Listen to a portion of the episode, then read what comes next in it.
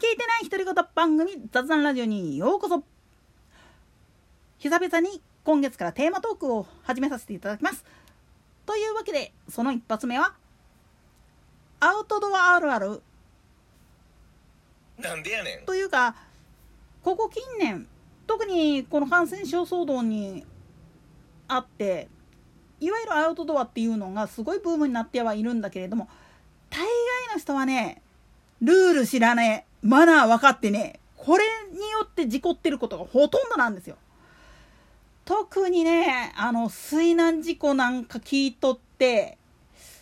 だいたいルアー釣りとかやっとる連中つうのはライフジャケットつけない人多いっすね。なんでやねん本当に釣りやってる人まあおいらのおとんなんか特にそうなんだけれども昔から釣りやっててでまあ全日本サーフ協会って言って投げ釣りやってる人たちのサークルの全国協会があるんですけどそこに加入しているクラブの人と実は知り合いだったんですよ。その人が言ってたもう本当に口酸っぱくして言ってたのはとにかく釣りやるんだったらライフジャケットつけろなんですよ。でもこれライフジャケットつけるのは釣りやってる人アングラーだけじゃなくてマリンレジャーもっと言ってしまったら水辺で何かをやる時っていうのは絶対つけといた方がいいと思うんですよね。というのも実は多くの水難事故っていうのは不意の水没なんですよね。この不意の水没ってなんじゃいなっていうふうなことを言うとまあ言ってみると暑いから夏場になってくると暑いから涼もうと思って水の中に入っていて深みにはまって流されたとか川辺川岸とかだったらね。で海でやったら海水浴でいわゆる離岸流にのが飲み込まれて流されちゃった。こんなんね一般の人知らないですよ。そういうものがあるなんて。よっぽど慣れてる人でないと分かりづらいことですわ。でもガチな話を言ってしまうと海水浴やるんだったらほんま浮き輪ぐらいはもうどけっていうやつなんですよ。なんでやねんもっと言ったら泳げる自信がある人であればあるほどそういう浮き具ライフジャケットであったりまあ遊泳用の浮き輪であったりゴムボートであったりそういうのを持った上で泳いでる方が安全なんですよね。それと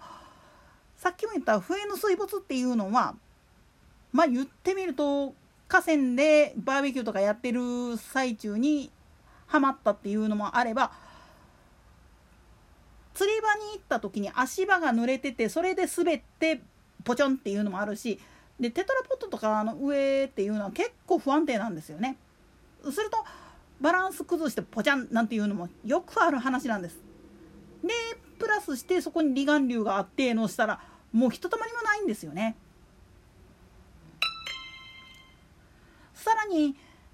まあ海で釣りをやってらっしゃる人であれば例えば沖の岩岩場だとかあとは防波堤まあ、いわゆる一文字とかって呼ばれてる場所があるんだけれどもそういうところに登って釣りをするために私もね遊漁船に乗ることっていうのもあるんですよね船釣りとか楽しむ場合に。この場合でもあのちゃんとしたところだったらきちっと船の乗員に合わせた数のライフジャケットっていうのを用意してくれてるんですよ。でも中にはねすごい悪質なところがあってなもんアングラーが自前で持ってきてるやろうって言って用意してないところもあるんですよね。なんでやねんまあそういうところっていうのは大概漁業からあのークレーム入って潰されてることが多いんですがまあそれはさておいてライフジャケット1個あったことで救える命っていうのは結構多いんですよ。先月ゴールデンウィーク中にまあため池で釣りやってて親子が溺死したなんていう痛ましい事故があったかと思うんだけれどもこれもねなんか聞いとったら釣りやりたいから言って子供にせがまれて行ったはいいけれどもっていうパターンなんですよね。でこういう時によくあるのが何の知識もないのに釣り竿だけ持ってため池なんかに行っちゃうこういう人っていうのが大体溺れるんですよね。子供が落ちたっていうことで救援に行こうとしたんだけれども知識がないから救えないどころか自分もっていうパターンなんです。だからそのまあおいらの親の知り合いだったその釣りクラブの会長さんは口酸っぱく言ってたんですよね。釣りに行くならライフジャケットつけろと。それで救える命なんてなんぼでもあると。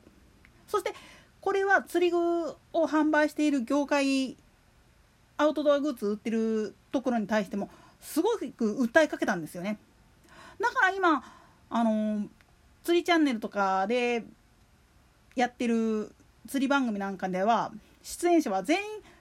あの板みたいなのをつけてるかと思うんだけどあれね水に浸かったら膨らむライフジャケットなんですよね。でもっと具体的に言ったら「ブラタモヤディ」っていう NHK の番組でタモさんがつけてるあれもそうなんですよ。要するに万一船がひっくり返って落ちた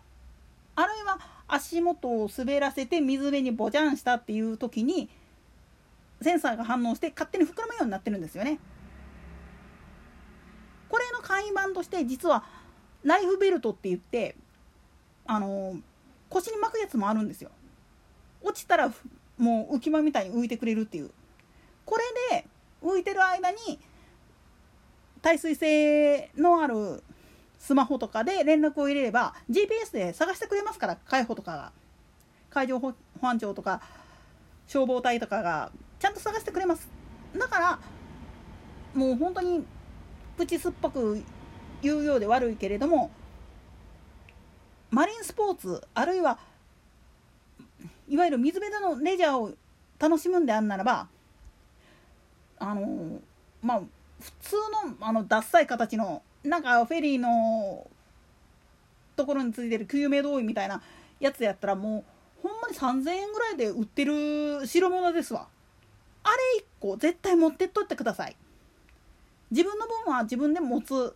あるいは家族の分持っていく邪魔になるかもしれないけれどもあれは1個絶対1人1個は持ってた方がいいですそして必ずそれをつけた状態で遊ぶっていうことをまあ言ってみると癖づけしてた方がいいです。でないと本当に最悪の場合そのライフジャケットがなかったがために体力が尽きてっていうケースっていうのが多いんですよね。だから水難事故のほとんどっていうのは不意の水没からの体力消耗。それを防ぐためにもライフジャケットで背面浮き状態で救助を待つ。でできるだけ早く救助してほしいと思うんであんならば必ずまあ言ってみると発信できるもの救助を呼べるもの。だからスマホなんかを防水ケースとかに入れてあるいは防水性耐水性のある機種を常に持ち歩くっていうことを心がけてください。これだけで実は水難事故の多くは命を落とさなくて済んでる可能性がの方が高いんですよ。といったところで今回はここまで。それでは次回の更新までごきげんよう。